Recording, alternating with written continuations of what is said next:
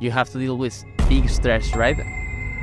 And as we are all right now in a private jet, my first question is Are you happy? I would find it disrespectful to ask someone who's in the middle of a war, Are you happy? It's like, does it really fucking matter? You're doing what you need to do. Mr. Iman Gadzhi. So I'm going to show you the 17 money secrets to make your first million.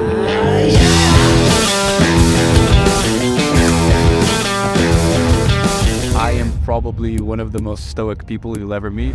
I just don't feel pressure. I don't know what it is. It's never got to do like a little wave of Iman hate, and you're like, ah, No.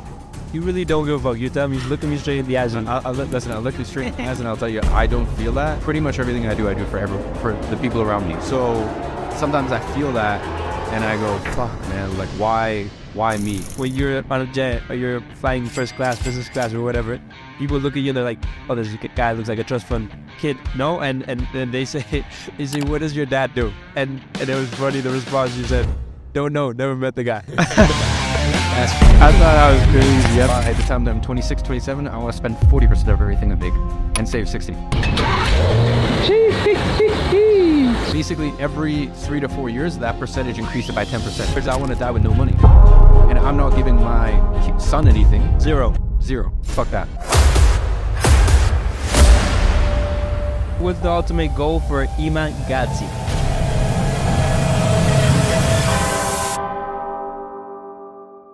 Muy buenas a todos y bienvenidos a un nuevo podcast de Nude Project. Today we're doing something different. Today we have our first podcast in English. He's called Iman Gadzhi. He's only 23 and we're not in our regular studio. Where Where the fuck are we, Iman? Where? We're in a private jet, bro. Like life is crazy. Well, first of all, welcome Iman You're welcome. to the podcast. Bienvenidos a un nuevo podcast de Nude Project. ¡Vamos! Díselo, díselo.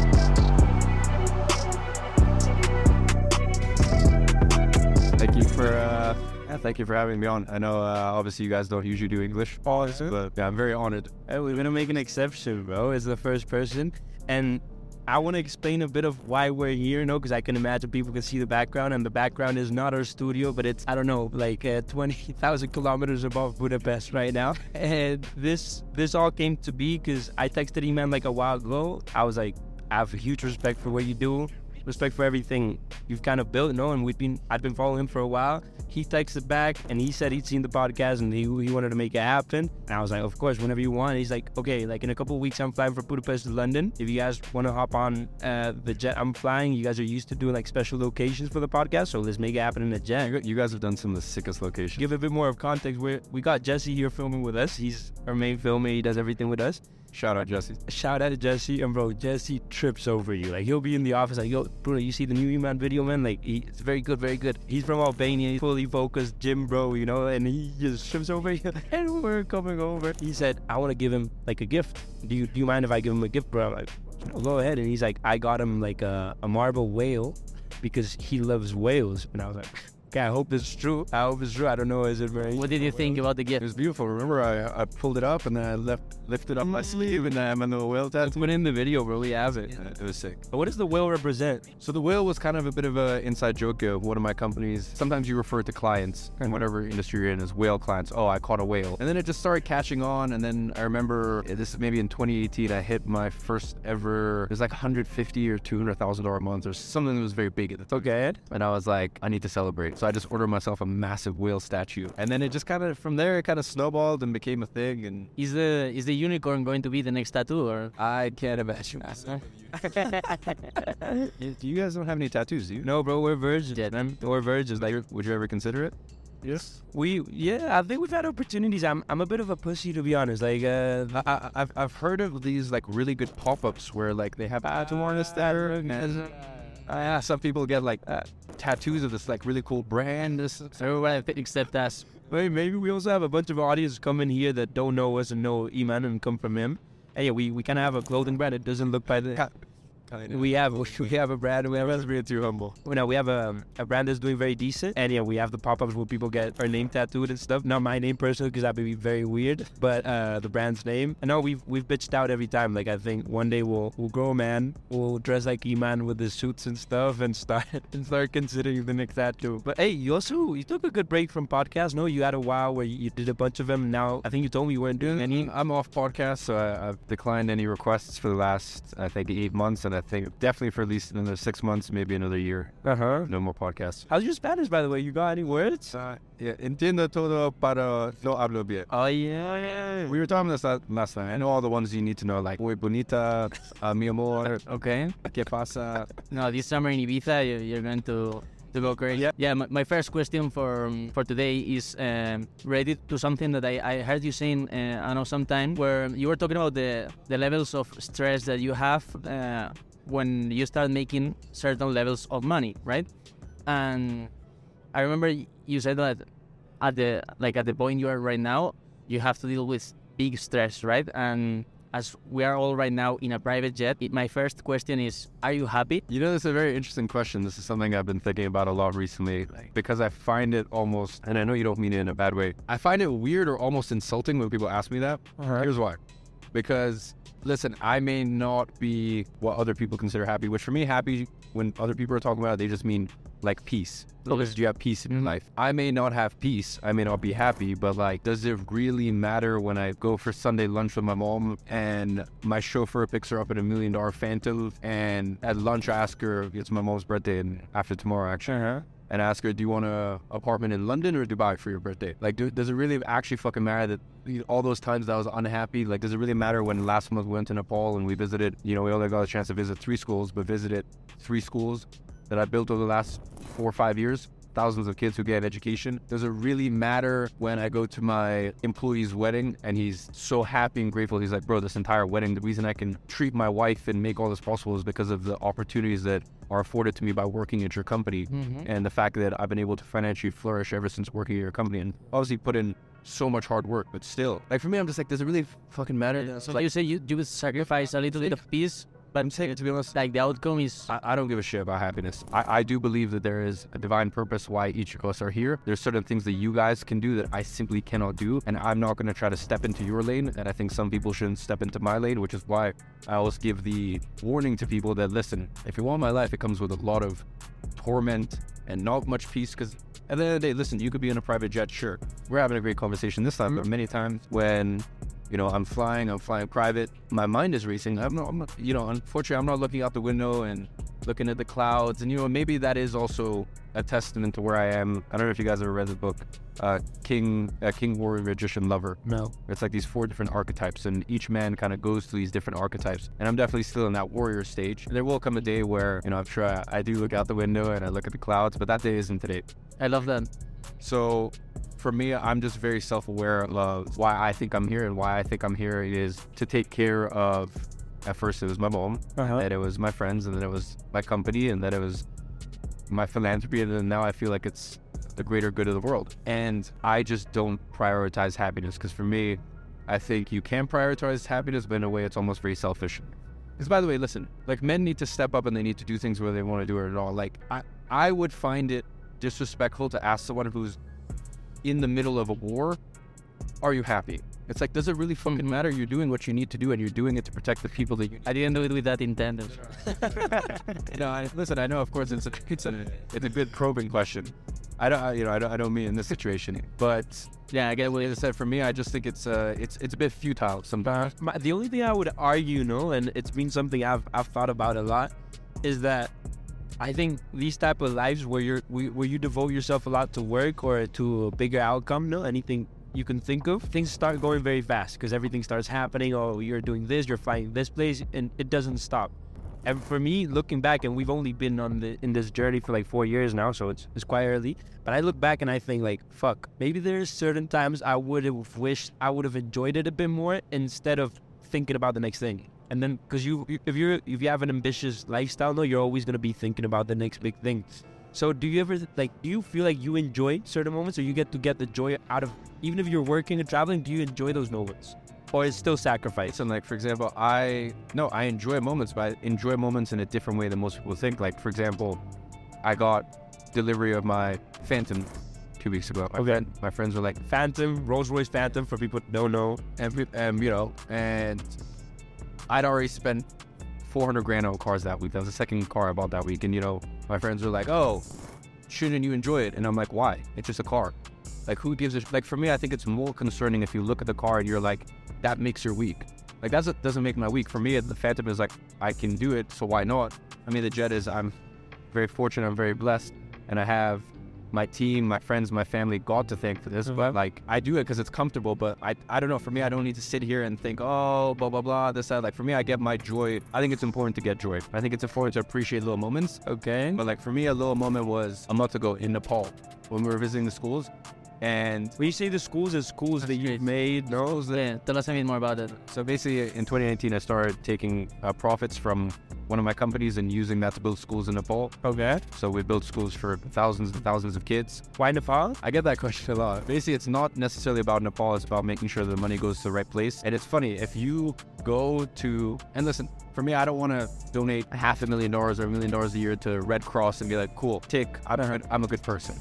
Like for me, like I actually really care about what we do in Nepal, and I care about making sure the projects go in the right direction. So it's funny if you go to charities and you say, "Hey, every year I'd like to donate half a million dollars a year, whatever. Let's say even ten thousand dollars a year." Most of them just think you're laundering money, or they think you're doing something fishy, or they're like they don't they don't take you seriously because it almost seems too ridiculous.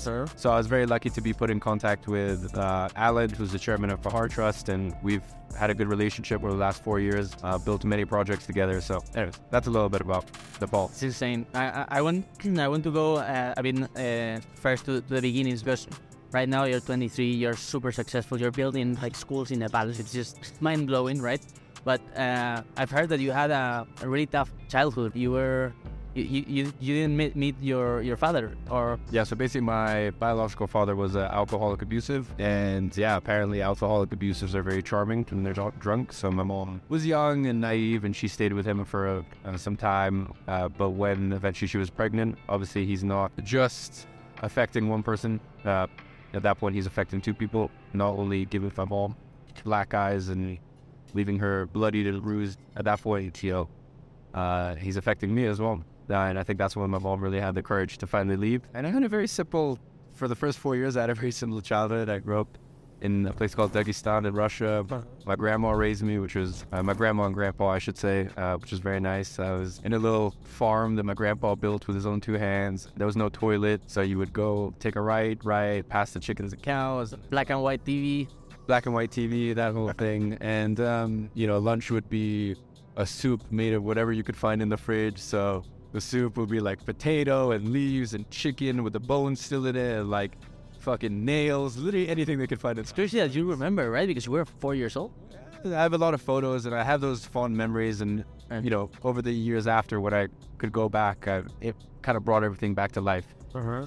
So that happened, and then eventually my mom was in Moscow for work, and she ended up meeting my stepdad. They dated for like a year, year and a half. Then they moved to London together, kind of tried living together. Eventually, he proposed. We got married. I moved to London. I moved to London, and my life totally changed. You know, it was like something out of a fairy tale. And things were okay. I mean, listen, they didn't have a very happy relationship, and he was a very he wasn't around much, and he was a very uh, very evil man in many ways. He was uh, would discipline me. That was for sure. He wanted you and your mom to be like dependent on him in some way, or Of course, of course, yeah. No, hey, listen, he was. If we start getting into conditions and stuff like that, uh, yeah, he ticked every box for a psychopath or sociopath, uh, narcissist, Satanist. He was.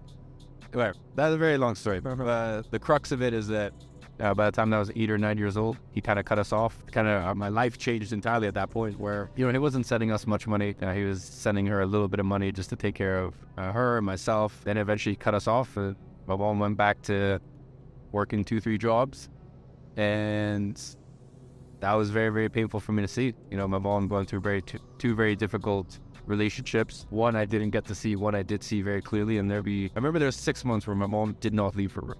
I genuinely, I didn't think she was gonna make it. She was very on the brink. So, seeing that at the at a young age, It, It definitely it has to like me and Alex talk about it quite a bunch, but I think we've both been very lucky with our parents and how they've raised us, and I think they've given us some very decent values, and it's been very different, no, but I think we're very grateful. And when we meet the most unbalanced people I think I've ever met personally, when I dig a bit deeper into their background, it usually comes from unbalanced homes, you know. And I've seen like a very deep correlation of like, oh, how was your childhood? that kind of shapes you. Even this podcast, The Diary of a CEO, I don't know if you know the podcast is from the UK. He always starts with like, "Oh, so how how was your childhood?" No, and how was because I think it really does shape you. And seeing you from the outside, no, from what we what we've seen, that very like man has to take care of everything, has to suffer type of thing. It like it makes sense. No, it comes from your mom not being able to take care of herself and being having as a ten year old child, or now I don't know how old you were, being having to be the man of the family. No, that's things I think guys usually don't have to do. Yeah, you know, I always say you either do something out of inspiration or desperation. And obviously, you guys were inspired to do everything that you do. Mm-hmm. It's up to you completely, no? Because I think even coming from a very wealthy family or having a very wealthy background can even be detrimental for you, no? Because that motivation you're saying that comes out of desperation, bro, when you have everything in life and when your dad has given you anything you've ever wanted, there's no no sense of desperation in any sense, no? There's no sense of suffering, there's no sense, at least in that context. So I think it's it's sometimes even harder to do once you've had everything when you were younger, you know, today, you know? but you've had the, the craziest lifestyle, no? And for me, it'd be like, yo, fl- you have a lot of more life to live, you know? Like, what's next? Or I just, I, I just, sorry, I just remembered uh, one story. Uh, was very, very beautiful story about one guy that um, I think like he lost his dad or like he was abandoned by his dad or something like that, and he started a YouTube channel himself, teaching kids how to do certain things that dads typically teach you. Like for example, he, he, he made videos about how to how to Tie uh, tie a tie, yeah, or I don't know how to uh, change a tire. yeah. He made all this type of videos, and he had this crazy story about like losing his dad or something like that. Wow. And I remember, I like I, I thought it just was amazing. And uh, right now, I just made, made I thought something.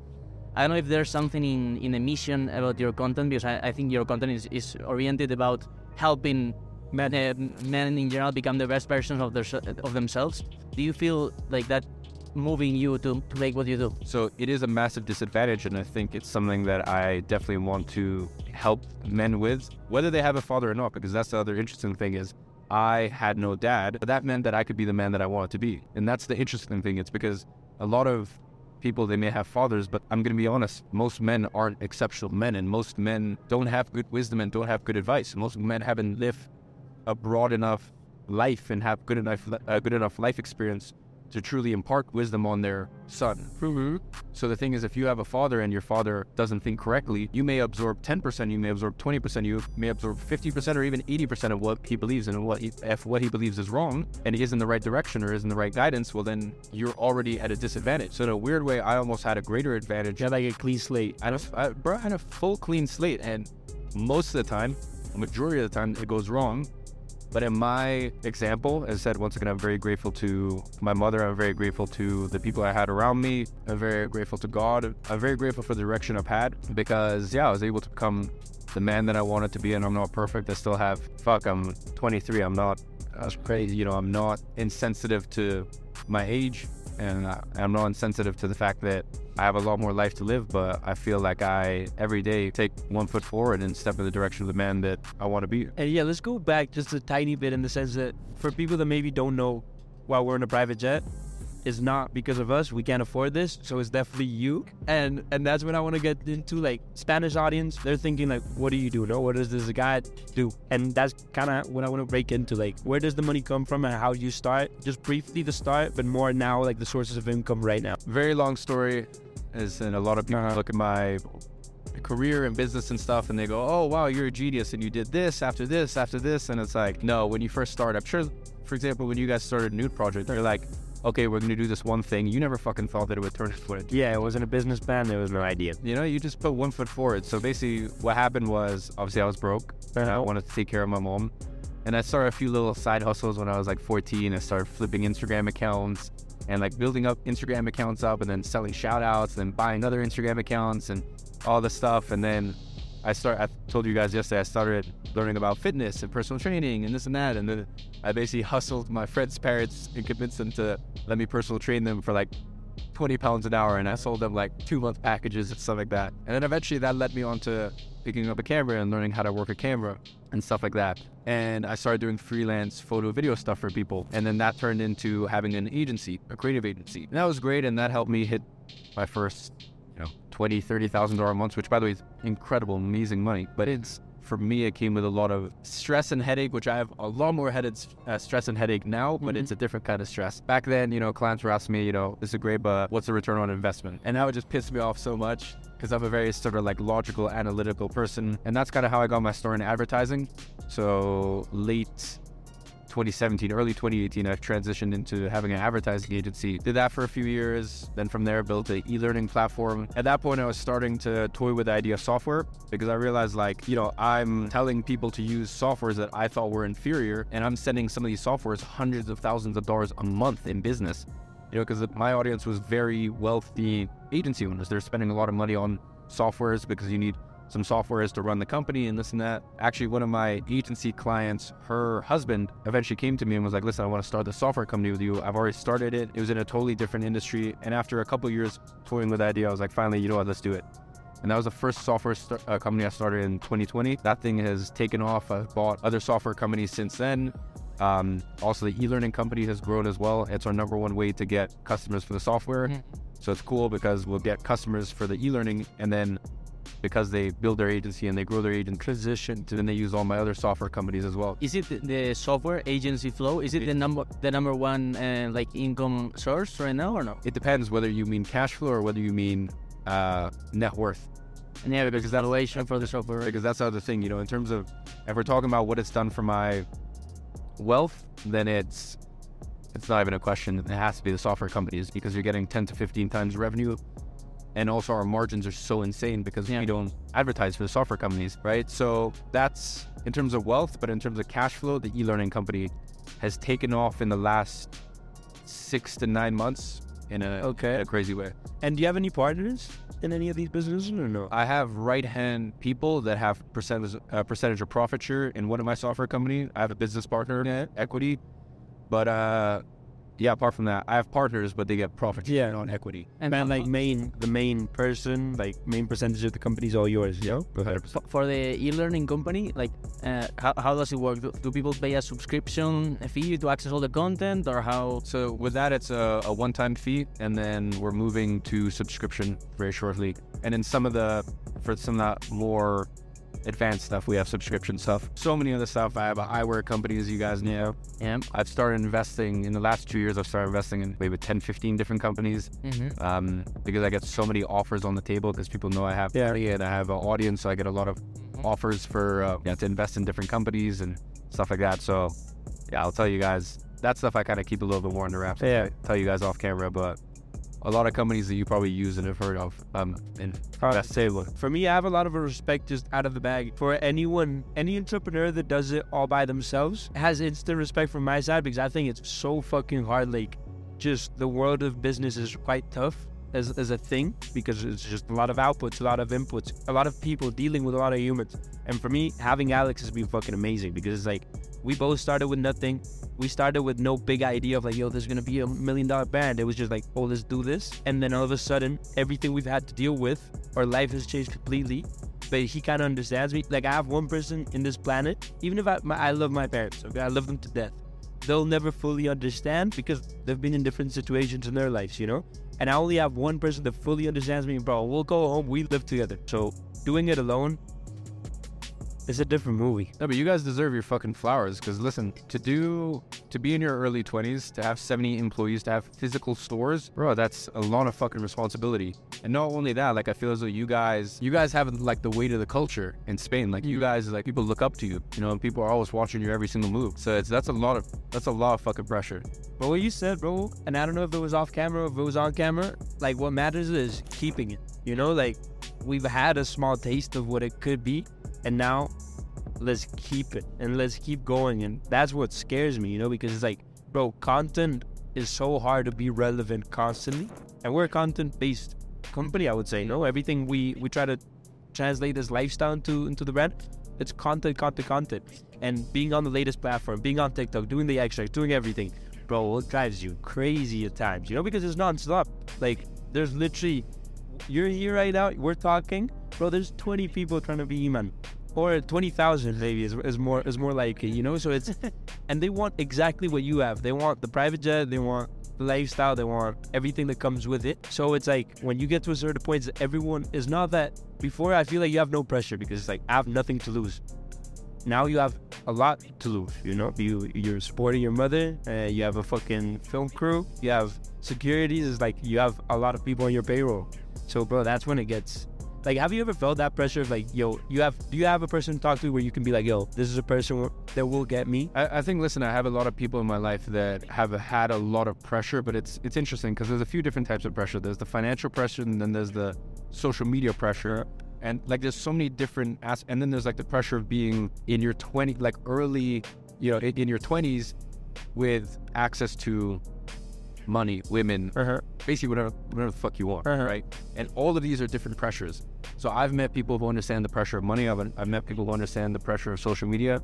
I've understand, uh, you know, I've met people that understand the pressure of having pretty the ac- access to pretty much whatever you want at a young age. Finding people who understand the pressure of all those combined Yeah, is a box. is, very very difficult because listen, you may have a, you know, someone uh, a mentor to you who understands started a business at a young age, but he didn't have social media thrown in there. He didn't have the people's, you know, the people's people's opinion.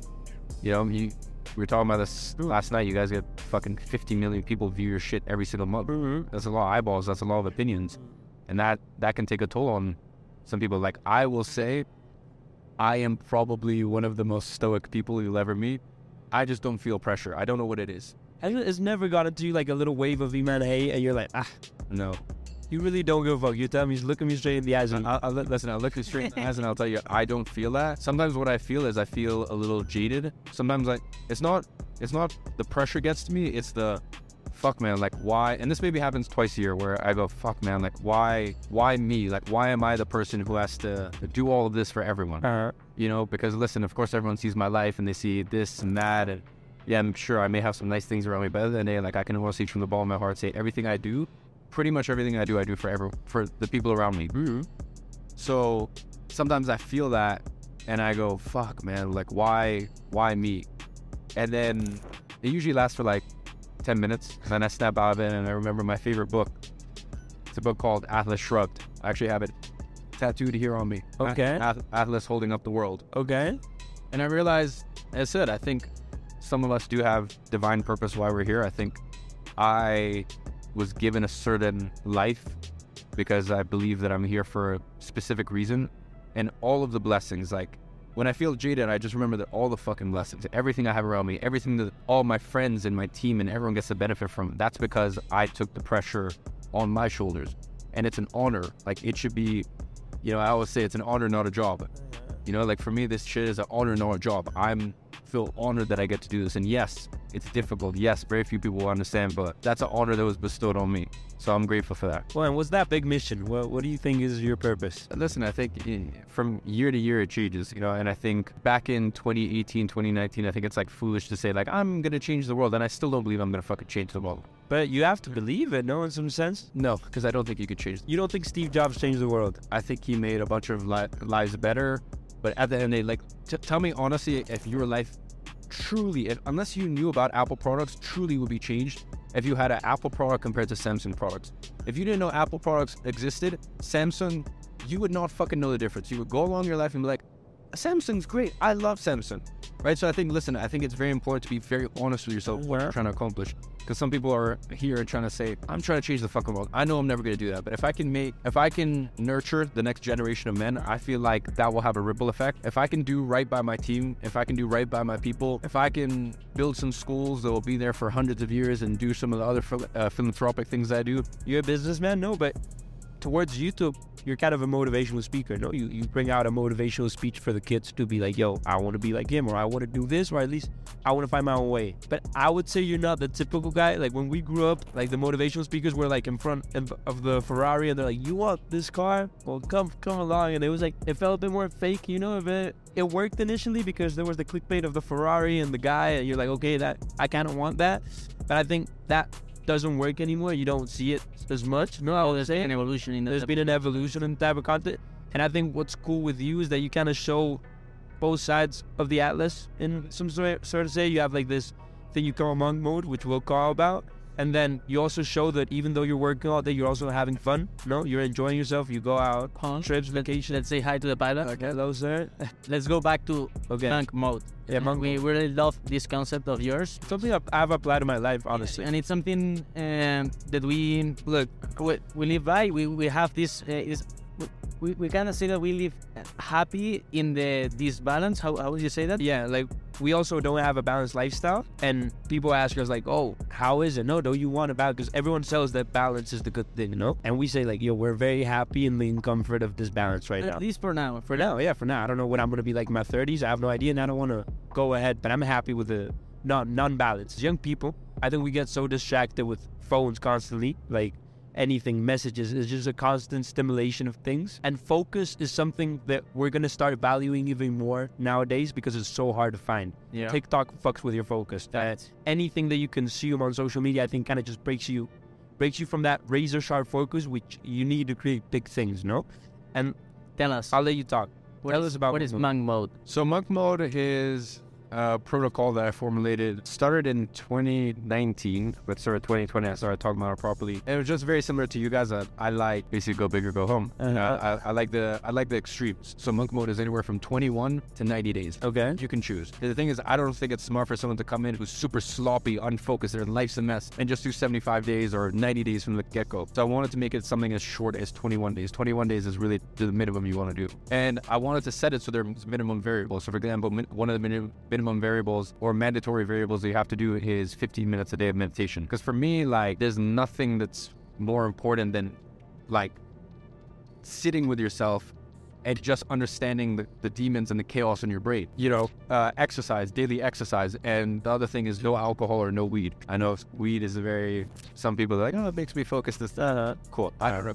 the, the people that say that makes him focus that's I, I know, so your friends I personally don't agree. And also, fuck you. This is my protocol. So, no weed. Okay. Uh, so, those are like the mandatory variables. And then you can add one to three others, right? So, one variable may be, okay, you want to pray once a day. Or maybe another variable is you want to do, I've done it before where I do uh, no caffeine just to try that. Or no, uh, a certain amount of screen time per day. Screen isn't on your phone.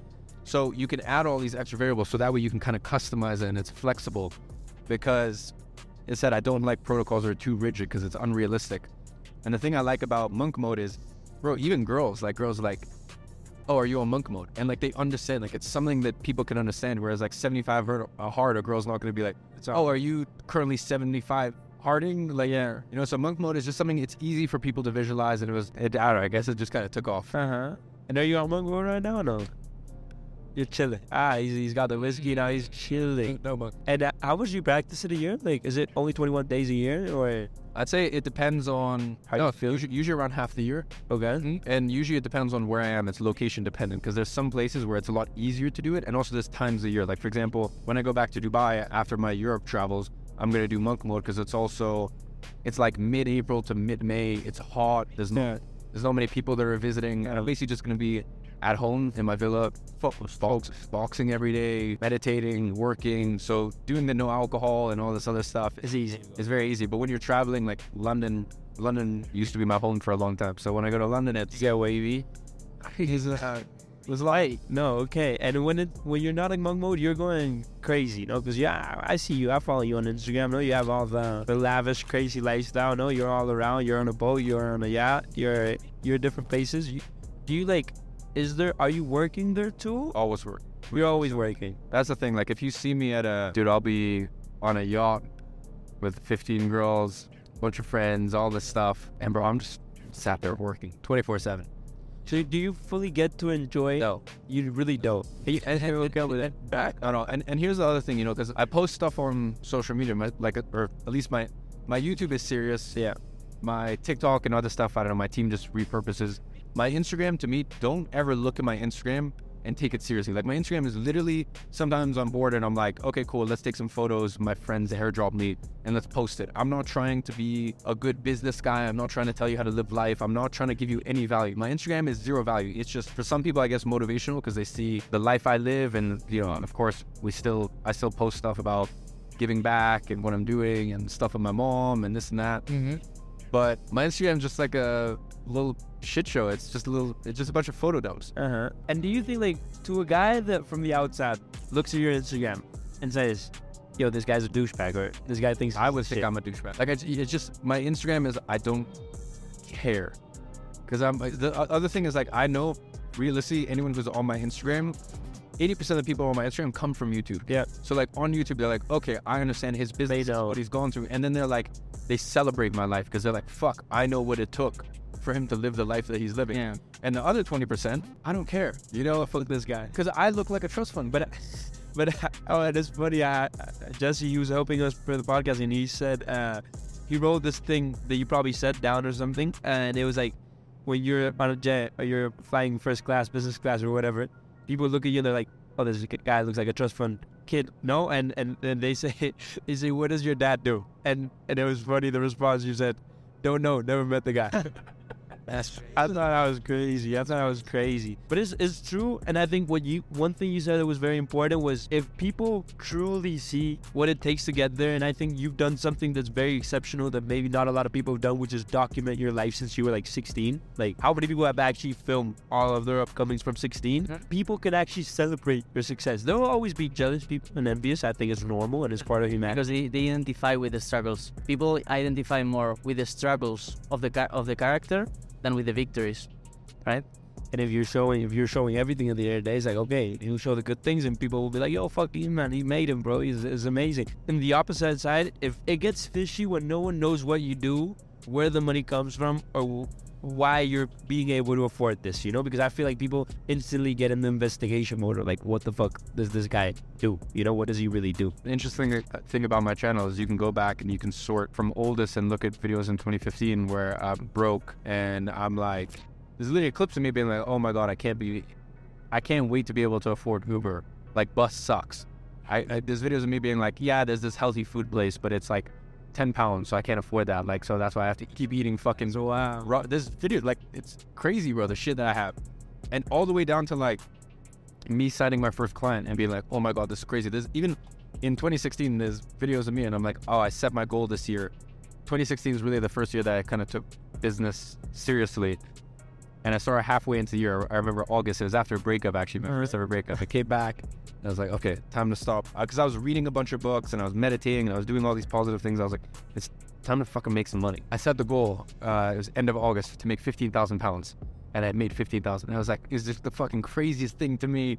And but I've got all this documented. I've got me signing my first client, my first ever like big client, being in their office and being like, hey, this is the founder Sean That's crazy. from this company athlete. I'm in their office and blah blah, and it's all fucking documented. It's all the way to like signing my first or uh, uh, hiring my first employee and my first ever employee joining the company when I was 17 years old. And then three days later, he leaves because he the work is so boring because he thought it was gonna be like a creative, you know, have like months to work on a project, and it was very like uh, technical. Like, hey, we need this, this, this, this, this for clients on this deadline, and him being like, fuck this, I'm leaving. Like, and me just feeling like broken, like fuck. I just hired my first employee and he left after three days. So, and I think that's that's what gives you the the credibility. You know, I've I think I've seen a couple videos where people try to cancel you, like because they see the Instagram, they go on the Instagram, they're like, no, fuck this guy. Instantly, it's fuck this guy. You know. And I've seen people try to cancel you, and I've, then I've seen them at the end of the video being like, yo, I could actually not find anything bad about this guy apart from the things he believes and what he says, which you can be aligned with or not. He he's actually made this himself. You know, it's real. Like I just want to say a big shout out. About to smoke a nice Montecristo number two that one of my fans got me, and another fan gave me this as well, which is a Dupont lighter. Like these things are fucking thousand dollars. Like, Bro, we're we're talking the other day, yesterday, we're the same age. You look like a grown man. Like you smoke cigars. This guy has a suit on when we arrived. Bro, I was like, yo, you're in a different time frame. Like I don't know if this is the lesson thing. That's a grab. Like even like like my top five favorite artists I'd say is like Amy Winehouse, Michael Jackson, Otis Redding, Drake, because he's a fucking goat. Okay, it's just wavy. And probably Brent Faiyaz. Oh no, hey, look at you, a little I love Brett. little hippie type of vibe. No, no, you're But you're on. you know, so um, no, bro, I'm just a bit of a grandpa in general. Uh, Yeah, hey, you, what are you doing right now? You're cutting this cigar, cutting a cigar with the cheapest cutter. And that's the one thing we did have is a cutter. You're you either have security because you're well known and you get to a certain point where you're like very well known. yeah. Like where you as I said people are You can't walk around. yeah, like people are walking out stuff like bro, listen, if I come out of a restaurant, I'm not gonna have paparazzi. Yeah, Like it's not that crazy. It's not that deep. yeah. But it's a matter of like, for example, when I go for a run, it, like Cape Town, for example, I like to go running in Cape Town. You know, I, it's funny. People were like trolling me because my head of security always drives behind me in one of my wagons. I know. You know, and it's like I think people think it's for show. It's bro, it's not for show. It's just that happens to be one of the cars that I own, and it's every three minutes someone will stop and ask for a photo or like ask for or like wave or yeah, and, and it's like I will. You know, it's funny. I'll I'll always interrupt my run and I'll always stop my run and take a photo. But it's like if then like I'm running, like you can see I'm running. If then you start trying to talk to me for five minutes, like bro, I'll stop, I'll ask your name, I'll show you love, I'll take a photo. Like I don't mind taking like two or three minutes out of my day, but if it starts getting to like five or ten minutes, if I didn't have security there, it gets a little rough. you know. Whereas like with Axe, my head of security, this is a the signal. This means okay, clo- close it off. Like I need to kind of get back to what I'm doing. Uh-huh. Or for example, you want to wear jewelry or watches. Like for example, in London or in Europe, bas- basically anywhere except for Dubai where I live, it's it's unsafe to wear Yeah. watches. Like so, for me, let me put it this way: if I could make the decision of not having security, but also not being able to wear like a three hundred thousand dollar watch, fuck the watch. Like, bro, I don't give a shit. I don't I don't care. But because I have security, I wear the watches. So most of the time, people have security because they want to wear nice stuff. Like I'm cool not wearing jewelry or watches and stuff. You know what it is? Because here's the thing: there's two types of fame. There's the fame where someone comes up and people just want something from you, mm-hmm. and they just want a photo. You know, like for example, I will, bro. I don't give a fuck what I am doing. I don't care how tired I am. Even my head of security and the rest of my security sometimes ask, like, "Listen, just tell me if you're like not feeling it today." I'm like, bro, these people watch me. Like, you know how much of a fucking honor it is. Like, you know how like the fact that these people take the time out of the day to listen to what I'm saying and what I'm because I woke up on the wrong side of bed, I'm not gonna take a fucking photo. Like to me, that's ridiculous. Like so, I don't care what I'm doing. I will take a photo and most importantly, I'll ask a little bit about them. For us, there was a big turning point between, and this was amazing when we first started like making a small amount of money. It was like being able to order food out was the big like I think it was it's been one of the biggest turning points in my life where it's like fuck bro. Being able to order food out and say it's money we made or do you remember remember the first time we went to a hotel and we paid with a company? Bro it was like a two star hotel. It was the wackiest hotel. But we arrived we were visiting factories in Portugal. Bro we arrived to the hotel me and Alex look at each other and we're like fuck. It was like our first business trip. We're like we paid for this you know? Like this is boy and it felt so fucking good and then it slowly starts getting to a point and we've not reached that point yet no? But you realize that material things don't really apart from those initial moments and there's an initial barrier where you if you break your life is going to be incrementally much better. It doesn't get way much better. But bro, every night, I swear to God, every night when I get in bed in my villa, and my maid, who is an absolute queen, I love her so much. I get in bed, and I have fresh sheets every day. That's like one of the things that like for me is is important. Uh. I have fresh sheets every night, and like bro, every single night I get in, and I'm like, fuck man, like I just feel I feel successful. Like I, like like that's like my I made it moment, you know. So like it, but whereas for some people they may not care. So I think it's just find what's important to you and, and don't feel ashamed spending money on it. Do you do you lose perception of money? You know like i feel like bro you're telling me like a million dollar or 350000 it's like even i don't know how much this cost to be on this today but it wasn't cheap. You know it doesn't sound cheap. So it's like and i've gotten that talking to people that have made a lot of wealth where i'm talking to them and they're just losing perception. You're like ah, oh, 250 like bro people don't make that in a year. You know people don't make that in a year. People don't make that in their lifetime sometimes you know? Like have you felt that like fuck i don't have a grasp of money anymore? Like For me, I have to invest and right save slash invest seventy percent of everything of the all right because of where I am because I'm 23, and the other 30 percent I have to blow. Like, even if I don't want to, for me, I need to spend the money. Because for me, it's like, what's the point in having all this money and not enjoying it? And another thing is, most of the time I spend money on other people. So what's the point in not like having your friends enjoy the experience of flying private or, uh, you know, like just Or holding into that money, you know? yeah, just I don't know. I just listen. I just personally don't respect frugal people. Mm-hmm. Like for me, frugal means that you're so scared that you won't make more money, or you've been so stupid that you lost money in the past and you didn't know how to manage it correctly. And basically, every three to four years, that percentage increases by 10%. So, for example, by the time that I'm 26, 27, I want to spend 40% of everything I make and save 60. By the time I'm 30, it needs to be 50 50. By the time I'm 34, I Just because life is getting too like I want to die because I want to die with no money, and I'm not giving my son anything. My daughters will zero. zero. Fuck that. You know, you said you didn't have a lot of inspirations, especially in the YouTube aspect. You said there's not a lot of people you admire or you respect. Maybe respect, yes, but admire, no more, more like it. Um, and I, I do have, for me, like, and I, I told Alex, no, because we're moving offices now. And I was like, bro, in the new offices, I want to have these three people on my wall. And it was Steve Jobs, um, Phil Knight, and Hugh Hefner. Playboy founder, uh, Nike founder, and Apple founder. Companies to me that are fucking passionate, you know? Their lifestyle, their movement, they've become the leaders of their world. And Nike, for example, has been 30 years and they're still number one, which is fucking crazy. Do you have any role models or anything, or any people outside of YouTube, wherever it is, that you do look up to them? I would say okay. So listen, in the YouTube game, uh, there's a guy called Patrick Bet David. Okay. Valuetainment. Uh-huh. Actually, yeah, bro, he is just exceptional. It is Bro, he's a fucking exceptional person. I've never met him. I've Mhm. invited on their uh, their sh- little podcast show Mhm. thing they do. Another thing I respect, or at least I guess I can kind of resonate with more, is he had his Playboy days.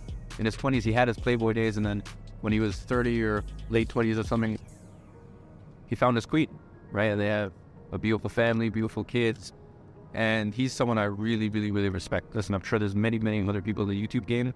I will be honest, I'm sure most people see that I don't hang out. I don't collab. I don't do streams with many people. But Patrick Bet David to me is like, I recommend everyone listen to, you know, and, you know, I think he's exceptional, exceptional people. And then outside of that, Drake. And Drake 360 or like music wise? Or it's like attitude, how he works. Thr- 360 because here's why. Number one, to get to the top and stay at the top. To get to the top is one thing.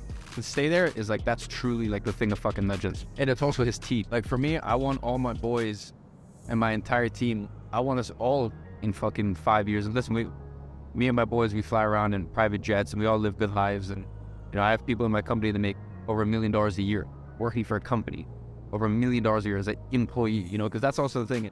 I don't believe in this whole like oh, if you're an employee, like I don't think I don't talk down on people who are employees. Like It's great. I don't think anyone, everyone should be an entrepreneur. You know, I don't think it. I don't think it's for everyone, and I think it's important. It's great. I think it's great to be an employee if you admire the person you're working for. I think the bad thing is like these huge corporations where maybe they don't give a fuck what the brand wants to do or what the mission is, and they're just there to get a paycheck. 100%. I don't think that's cool, but I think working for cool people that you admire, you you're aligned with the vision. It's fucking great. my entire team, we live well, we have a great life. But I want all, I want everyone in a 10 years, 15 years, for your, hey, maybe even five years. I want us all to be millionaires. And I know everyone in Drake's camp who is there with him for 10 years plus, bro, they're all sitting on multi millions. It doesn't matter if it's fucking security. They're all, they all killed it, right? Because like for me, because of course the entire team should eat. And listen, it's a different story if someone's there for one or two years or maybe even three years. But if someone's been with you for five years, 10 years, 15 years, like I just really respect and admire the fact that he's still pretty much with everyone he started with. Iman, sorry we had to call you up there. The, the flight attendant literally just told us we're landing in like five minutes. So we're gonna do the last segment we do in the podcast, which is uh, rapid questions. Okay? So as the fastest you can answer, the better. How much does it cost to fly in this private jet? This is like 28, 30,000 pounds. Best business model to get started as a new entrepreneur. Anything that's service based, and uh, the most important thing when you start a business is something that you can start with $500 or less investment. Never smoke another cigar. Never have another drink. I'll be honest, bro. I like I like a good drink sometimes, or I like a good cigar. I'd say probably no alcohol. How much do you jerk off a week? You shouldn't. Uh, first thing you splurged on when you first made money. My mom. What are three things Iman doesn't want to share with anyone? Uh, but I'd say a lot of my personal life. I was Okay. Uh, top three millionaire habits. To become a millionaire, don't drink. Meditate. I say probably journal, because you need to become self-aware. In one word, what's the ultimate goal for Iman Gadzhi? honor. Top advice for a 20 year old kid that wants to be an entrepreneur. Start small, and most importantly, extend your timeline. Don't think you're gonna become a millionaire in a year. Iman Gadzhi, ladies and gentlemen, we're about to arrive and land in London, which is about to be crazy. Iman, thank you so much. Just like over there. Look at the ca- oh yeah, you can literally we're like about to land. So guys, thank you so much for watching. Iman, thank you so much for your time and for the experience. This is fucking like I can't. There's no way I can say thank you to this because it's crazy. You know, you've changed my life. Uh, now I've flown a private jet. I can check it on my list and we're good. Uh, but thank you so much. Anytime when you come to Spain, you know you're gonna have to be head us up. Uh, we'll take you to Ibiza the right way. Let's hope. And yeah, anything else we want to say? No, I think we're speechless. No, we're good. I I appreciate you. you guys are one of very few that I have genuine admiration and respect for. Like what you guys are doing out in Spain, the culture for your people. Like And soon in the world. And soon in the world, sir. Yes, sir. Thank you so much, Yes, man. That's a wrap.